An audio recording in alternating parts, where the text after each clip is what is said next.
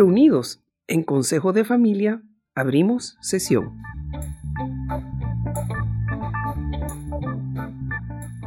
Antes de comenzar a platicar sobre el dilema de hoy, de vivir en la sombra, quisiera recomendar desde el Consejo de Familia ese gran aporte a la gobernabilidad o al gobernando, ¿verdad?, en gerundio, que propones en tu obra colectiva de los escándalos de gobierno corporativos y las lecciones aprendidas. Fíjate que ah, una de las conclusiones lamentables es que el crimen realmente paga en algunos de nuestros países. ¿Tú crees eso en la empresa familiar? Qué interesante, creativa tu pregunta. Efectivamente, en nuestro libro Corporate Governing Latin America, encontramos que, que en varios países lamentablemente es lo que ocurre. Los castigos, la persecución, el enforcement de, la, de las regulaciones, etcétera, no tienen los dientes suficientes y muchos terminan pagando barato cuando generan daños muy importantes. Sin embargo, en familia, yo diría que el crimen puede ser rentable a veces en lo económico, pero rara vez va a ser rentable en lo emocional, en términos de que las heridas que dejan los escándalos de gobierno corporativo quedan por, no solamente por décadas, sino por generaciones. Todos recuerdan que aquel tío le quitó al papá o a que al abuelo le quitaron, etc. Entonces, me parece que el crimen termina pesando. Y aunque algunos podrían enriquecerse a costas de otros, por ejemplo, uno se encuentra con que todo el daño al capital emocional la erosión a, la institucionalidad, a la transparencia y a las buenas reglas, tarde o temprano se pagan y terminan pagando en su momento, quizás no directamente los hechores, pero quizás incluso sus sucesores. Entonces, creo que las familias tienen un concepto de justicia más divina, que podríamos llamarle transgeneracional, en que las culpas se arrastran de unas generaciones a otras y a veces cuesta mucho salir también de esos ciclos. Hasta queda ese estigma, ¿verdad? Yo pues invito a las empresas familiares de nuestros países a descubrir para imitar esas mejores prácticas y experiencias de nuestros pares chilenos en el orden, las regulaciones, los colombianos en la, en la dirección y los brasileños en el diseño de los nuevos mercados, imitar lo bueno, comprender lo malo para mantenerse alejado. Te felicito, eh, lindo el, esfuerzo y, de verdad que lo, lo recomiendo. Bueno, todos vemos la falla en otros países. Cuando hacía un comparativo respecto de, de la regulación chilena o del Estado chileno versus otros países, en una charla que daba ayer mismo un grupo de gerentes generales, CEOs de compañía, me silbaban cuando cuando yo hablaba de, de las bondades del Estado chileno comparativo al resto. Tuve que explicarle que era relativo. Entonces, todos a veces vemos más el problema que, que, que, los elementos positivos. Pero sí, tienes razón. Gracias. Claro. Pues fíjate que estábamos viendo un artículo que escribieron acerca de el dilema de, de estar en la sombra, vivir, vivir en la sombra, lo que nos toca a veces y si eso tendría que ver con la capacidad de desarrollar habilidades de followership o de, o de concilieri, digamos.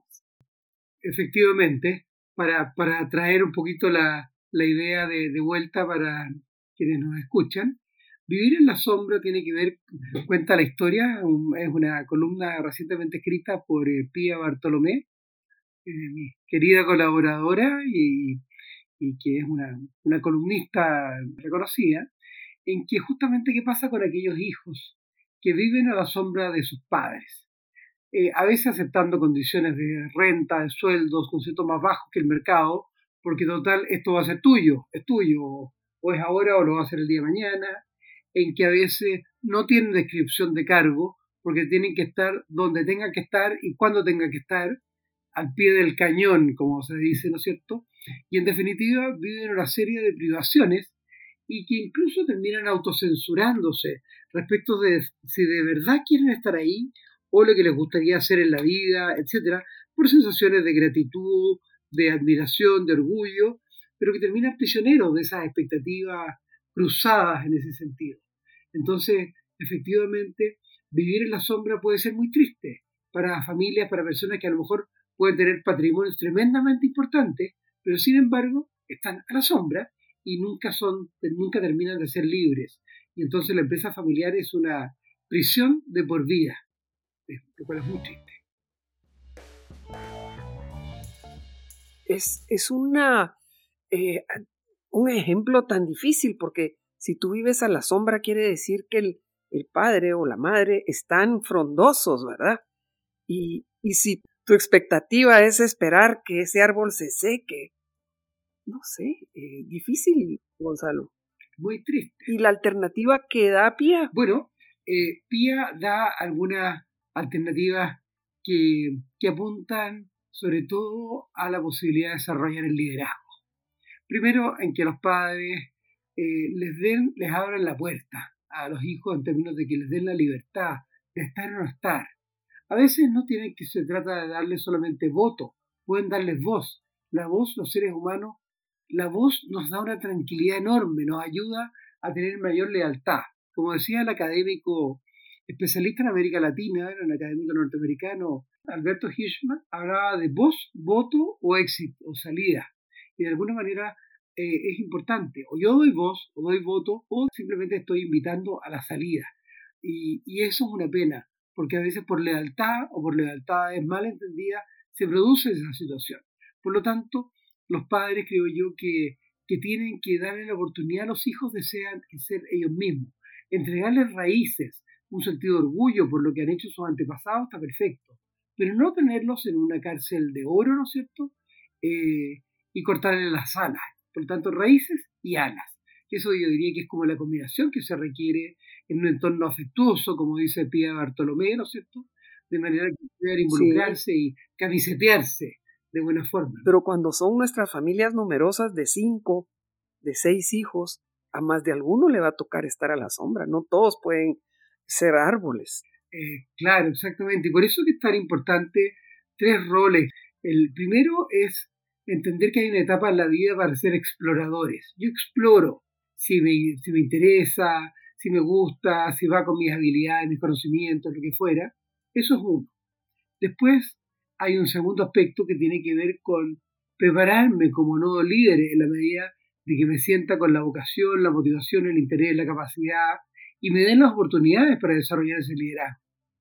Y, o si no, poder hacer mi vida por mi cuenta, ¿no es cierto? Pero entender que junto con la propiedad viene la responsabilidad y por lo tanto tengo que ser un dueño responsable, informado, enterado y poder de esa forma contribuir no necesariamente desde la gestión, pero sí desde la dirección o al menos como dueño responsable. Eh, lo importante de formarse, ¿verdad?